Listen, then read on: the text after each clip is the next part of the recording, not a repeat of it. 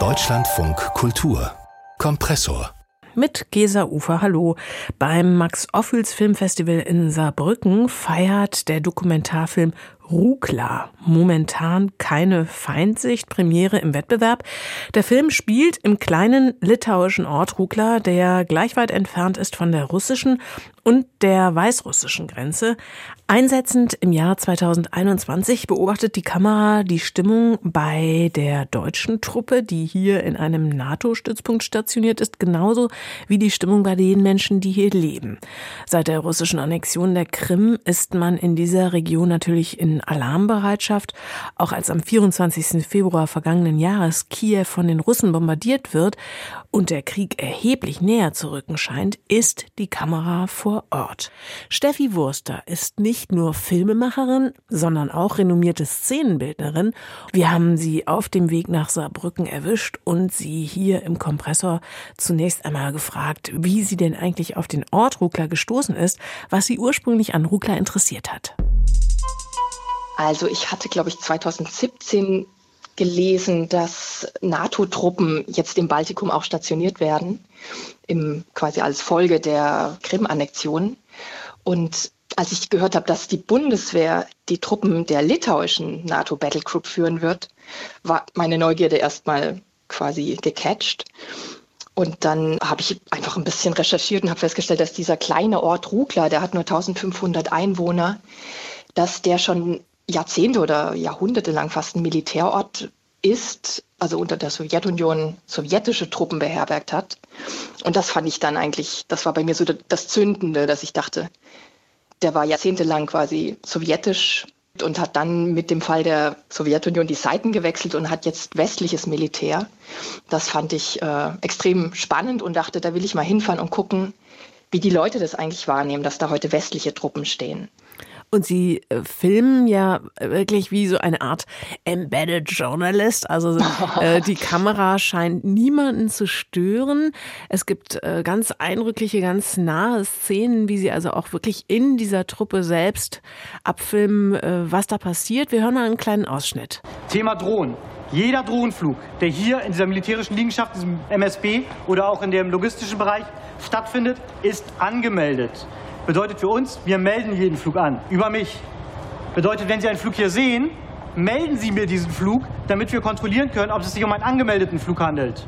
Jetzt wirkt dieser Film natürlich vor den aktuellen historischen Ereignissen wie ein Film der Stunde. Haben Sie das in irgendeiner Weise so kommen sehen? Nee, also diese Eskalation, den tatsächlichen Kriegsausbruch, den habe ich nicht kommen sehen, das muss ich ganz klar sagen. Also der Grund für den Film war einfach, dass es dort eine hybride Kriegssituation gab und das hat mich interessiert. Und auch, dass natürlich die baltischen Staaten und Litauen viel, viel stärker schon alarmiert waren als wir jetzt hier in Deutschland. Also Litauen hat ja quasi schon seit 2017 voll auf die Verteidigung gesetzt.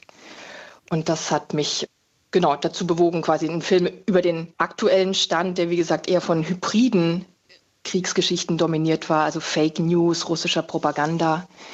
Und dass dann diese Eskalation eigentlich ja ab November 21 so absehbar war, äh, nach und nach, das hat mich natürlich bestärkt, aber ich habe den Kriegsausbruch auch nicht vorher gesehen.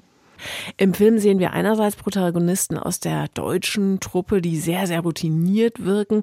Und dann, Sie sagen es, auf der anderen Seite die Litauer und Litauerinnen, äh, die äh, ja in viel größerer Alarmbereitschaft, in Alarmstimmung zu sein scheinen. Also allen voran eindrücklich die Ortsvorsteherin Wilma, die sich also auch wirklich im Grunde in so einer paramilitärischen Truppe ausbilden lässt an der Waffe. Wie bereiten sich diese Menschen vor? Wie haben Sie das wahrgenommen? Also das war extrem spürbar, dass im Prinzip wie zwei verschiedene Tempi da herrschen. Also die deutsche Bundeswehr und die ganzen Soldaten, die haben im Prinzip ihren guten Job gemacht, also waren sehr qualifiziert und sehr pragmatisch aber in dem, was sie tun. Keiner hat damit gerechnet, dass jetzt Russland über die Grenze marschiert. Die Litauerin, in meinem Film jetzt durch Wilma, eigentlich sehr repräsentativ, sagen wir mal, für die litauische äh, Bevölkerung. Da war wirklich das innere Bedürfnis, sich zu verteidigen und ein großer Enthusiasmus bei diesem Training, das sie in der Schützenunion macht.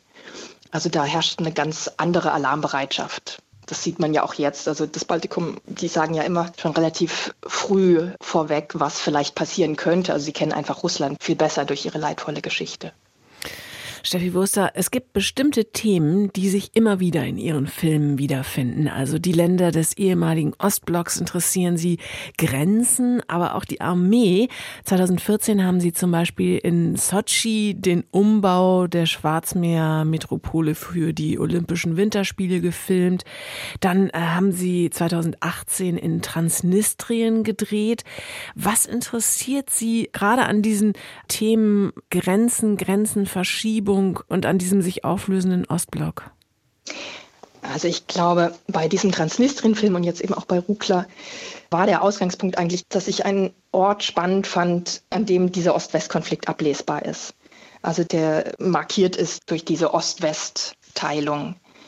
In Transnistrien ist das ein, ein Friedensposten, der eben von Russland etabliert wurde und der im Prinzip Teil eines Szenarios ist, das den eingefrorenen Konflikt in Transnistrien wachhält.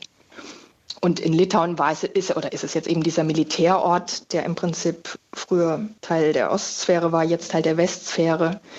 Beides Orte, die Auskunft geben, sage ich mal, im Prinzip eine geopolitische Bruchstelle markieren. Ja, weil Sie gerade von den Orten sprechen. Sie sind ja eigentlich Szenenbildnerin, lehren auch Szenenbild an der Berliner TU. Wie kommen Sie dazu, Dokumentarfilme zu machen? Was verbindet vielleicht doch auch beides?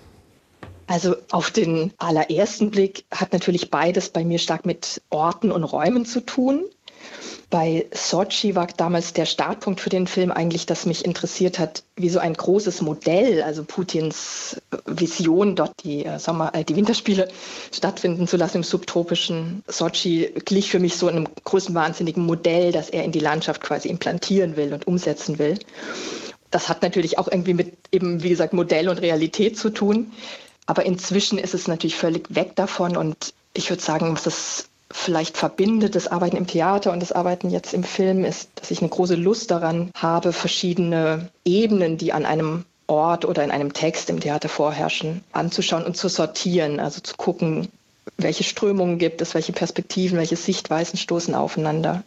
Und das dann im Prinzip in ein sinnvolles System zu bringen, in der Montage oder im, im Theater halt dann in einer Art Rauminszenierungskonzept. Rukla, momentan keine Feindsicht, so heißt der Dokumentarfilm von Steffi Wurster, zu sehen am 27. Februar als kleines Fernsehspiel im ZDF und bereits ab 20. Februar in der ZDF Mediathek.